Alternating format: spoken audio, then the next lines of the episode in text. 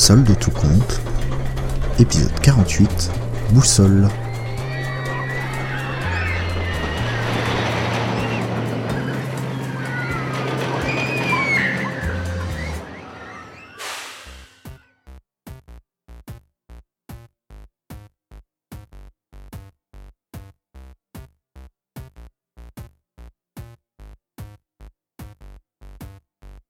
Le petit Thibaut était hyper concentré.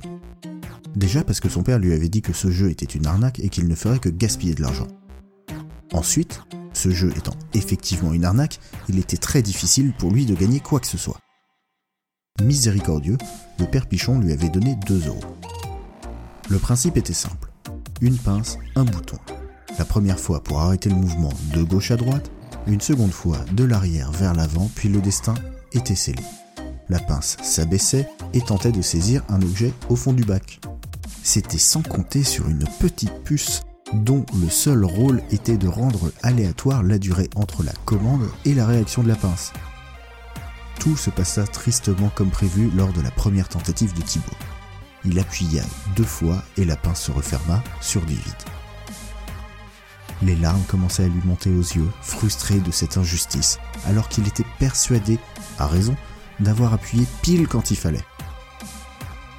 Quand on est aussi vieux que le supermarché, on ne supporte pas de voir les enfants pleurer. De là à dire que c'est lui qui provoqua la baisse de tension qui fit bugger toute l'arcade, il n'y a qu'un pas. En plus, il l'a déjà fait tout à l'heure pour sauver Camille. Suivez un peu.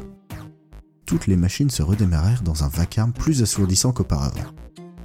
Une fois la machine de nouveau prête à engloutir l'argent des badauds, Thibaut retenta sa chance.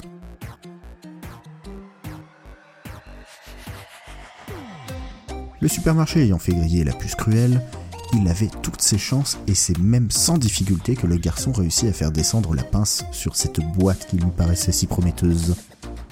La petite boîte tomba dans le conduit et le garçon se jeta dessus. Il avait hâte de pouvoir montrer à son père qu'il avait gagné. Il dénoua le ruban qui l'entourait avant d'enfin pouvoir l'ouvrir et... Bah c'est une boussole. Quel prix pourri, pensa-t-il.